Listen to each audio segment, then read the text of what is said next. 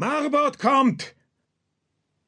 Der Ruf, der am späten Nachmittag über die Keruskerlager bei den Heiligen Steinen flog, brachte neues Leben in die niedergeschlagenen Frielinge. Seit Isberts Freveltat ruhten die Feierlichkeiten, verharrten die sonst so tatkräftigen Krieger in ihren Hütten und versanken in tiefes Brüten. Sie schienen das Ende der Zeiten zu erwarten, zumindest die Strafe der Götter.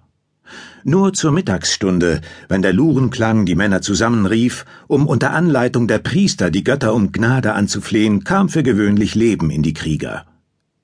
Die Rückkehr von Armins Kundschaftern hatte den Cheruskerstamm aus seiner Erstarrung gerissen. Ihre Botschaft war in der Tat beunruhigend. Der Markomannenkuning hatte mit einem großen Heer seine Nordgrenze überschritten und bewegte sich auf das Land der Cherusker zu. Armin hatte dafür gesorgt, dass sich die Nachricht rasch in den Lagern sämtlicher Sippen ausbreitete. Vielleicht richtete die Aussicht auf einen ruhmreichen Kampf die Männer wieder auf. Jetzt konnte es Armin gelingen, das Heft wieder in die Hand zu nehmen. Im Kampf hatte er sich bewährt und seinen Ruhm gewonnen, damals gegen Varus und später gegen Tiberius und Germanicus.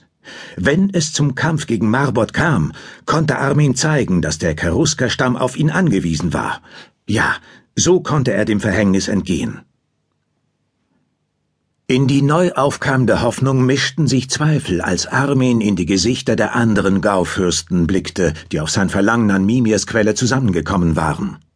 Frowin und Tima sahen ihn ablehnend an, in Frowins Fall sogar feindselig. Sie würden seinem Plan zum raschen Kriegszug kaum zustimmen, selbst wenn sie erkannten, dass dies für den Cheruskerstamm das Beste war. Eher waren wohl Balder und Braw zu überzeugen, aber auch die beiden alten Fürsten schienen an ihrem Herzog zu zweifeln. Ihre Gesichter waren verschlossen, ihre Äußerungen einsilbig. Isberts Bluttat und vielleicht noch mehr seine Anschuldigung hatten ihre Wirkung auch auf die alten Recken nicht verfehlt. Sie warteten nur noch auf Inguyomar, den Undurchsichtigen. Der Donaugau würde bei dieser Beratung nicht vertreten sein, noch in der Nacht, als Gandulf die Entscheidung der Götter verkündet hatte, schickte Armin den Kriegerführer Argast aus, seinen Fürst Thorak zu suchen. Armin wusste, dass es jetzt auf jeden treuen Mann ankam, besonders auf einen so angesehenen, wie es der Donaufürst war. Hätte Armin geahnt, wie schnell es zu einer neuen Zusammenkunft an der Quelle der Weisheit kommen würde, hätte er nicht Thoraks Stellvertreter Argas gebeten, den Suchtrupp anzuführen. Fünf Nächte waren verstrichen, seit Gandulf im Namen der Götter Armins Bußtod befohlen hatte. Armin hatte nur noch drei Nächte Zeit, sein Leben zu retten und sein Volk. Wenn es ihm nicht gelang, würde die vierte Nacht seinen Tod bringen. Seit Isberts Berserkertat war der Himmel bedeckt, verhüllte Wodan vor Zorn sein Haupt. Priester, Edelinge und Frielinge nahmen dies als weiteren Hinweis, dass der Göttervater Buße forderte, das Vergießen von Blut für das vergossene Blut seiner Rosse. Armin sah über die hohen, dicht beieinander stehenden Kronen von Tannen und Fichten hinweg zu den Häuptern der Steinriesen, die undeutlich hinter milchigen Nebelschwaden lagen. Auch sie schienen ihr Antlitz vor Armin zu verhüllen, und er fühlte sich schuldig, ohne dass er es wollte. Er glaubte ein paar winzige Punkte zu sehen, die um die Steinriesen flogen. Waren das die Elstern oder erlag er nur einer Sinnestäuschung?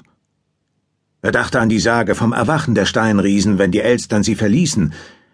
Erfüllte sich der alte Fluch? War die Zeit gekommen, die alle Zeiten beendete?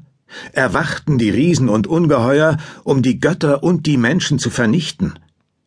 war Isberts Raserei nur der Beginn des großen Kampfes, in dem sich alle zerfleischten, Götter und Riesen, Germanen und Römer, Cherusker und Markomannen.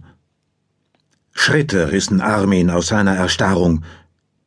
Durch den großen Bogen der beiden Eschen traten zwei Männer, deren unbeschwerte Jünglingszeit lange hinter ihnen lag. Der eine mit dem glatt rasierten Gesicht und dem allmählich ergrauenden Haar, das auf einen wollenen Umhang mit großen blau und rot leuchtenden Vierecken fiel, war Ingo Jomar. Neben ihm ging der graubärtige Gandulf im weißen Priestergewand und mit der goldenen Wodansfibel. Wie alle der hier versammelten Fürsten trugen auch die beiden Neuankömmlinge hohe Lederstiefel. Das häufige Weinen der Asen in den letzten Nächten und Tagen hatte den Waldboden zu Morast aufgeweicht. An der Quelle war es nicht ganz so schlimm. Der felsige Grund widerstand selbst den Tränen der Götter. Armin sowie Balder und Bror sahen den obersten Priester der heiligen Steine überrascht an. Der ganze Bezirk der Steinriesen unterstand der Priesterschaft, nicht aber Mimirs Quelle. Dies war schon seit den Zeiten der Urväter der Ort, an dem die Fürsten unter sich berieten, unbeeinflusst von Frielingen wie von Priestern. Ich wusste nicht, dass Thorak und Argas den Ewart Gandulf zum stellvertretenden Führer der Donausöhne bestimmt haben, bemerkte Armin in einer Mischung aus Verwunderung und leichtem Spott, während er Gandulf und Inguiomar fixierte. Anders kann ich mir die Anwesenheit Gandulfs am Ratplatz der Gaufürsten nicht erklären. Balder und Bror äußerten Zustimmung, während Frowin und Tima sich ruhig verhielten, abwartend. Ich vertrete nicht die Donausöhne, sondern die Priesterschaft der heiligen Steine, erwiderte Gandulf, als er und Ingo Jomar die anderen erreichten. Und Gandulf hat das Recht, hier zu sein, fügte der Ingfürst schnell hinzu. Nicht minder, als es Argast hatte, der auch kein Gaufürst der Cherusker ist. Er blickte Armin an, und in seinen Worten schwang ein leiser, aber unverhohlener Vorwurf mit. Es ist alte Sitte, dass ein Gaufürst einen Vertreter bestellen darf, sagte Armin. Fürst Thorak hat seinen Kriegerführer Argas beauftragt, für die Donausöhne zu sprechen. Daran ist nichts Unrechtes. Für wen aber spricht Gandulf in diesem Rat? Der Oberpriester reckte das bärtige Kinn vor. Wie ich bereits bemerkte, ich spreche für die Priesterschaft. Also für dich selbst, versetzte Armin und fuhr fort. Natürlich schätze ich Gandulfs weisen Rat, wie wir alle es tun. Aber es widerspricht jedem Brauch, dass die Priester ihre Stimmen an Mimias Quelle erheben. Wieder stimmten Balder und Bror Armins Worten zu, und ersterer meinte, Wichtig und nötig ist der Rat der Priester, doch er soll nicht ungefragt erscheinen. Das tut er nicht, erklärte Inguyomar. Ich selbst habe Gandulf gebeten, mich zu begleiten. Er schwieg und blickte die anderen Gaufürsten an, wartete die Wirkung seiner Worte ab. Sprich weiter, Herzog, verlangte Balder. Erkläre deine Rede.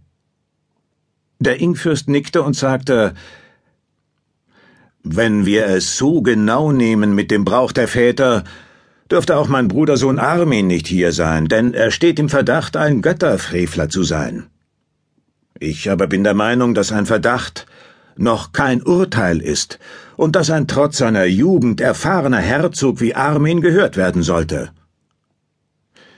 Jetzt war es Ingo Jomar, der die allgemeine Zustimmung erntete. Das berechtigt mich, am Rat der Fürsten teilzunehmen. Vielen Dank, Oheim, sagte Armin mit einem säuerlichen Lächeln. Aber was hat das mit Gandulf zu tun? Wenn er hier ist, werden die Götter über deine Teilnahme am Rat nicht erzürnt sein, Armin, antwortete Inguyomar.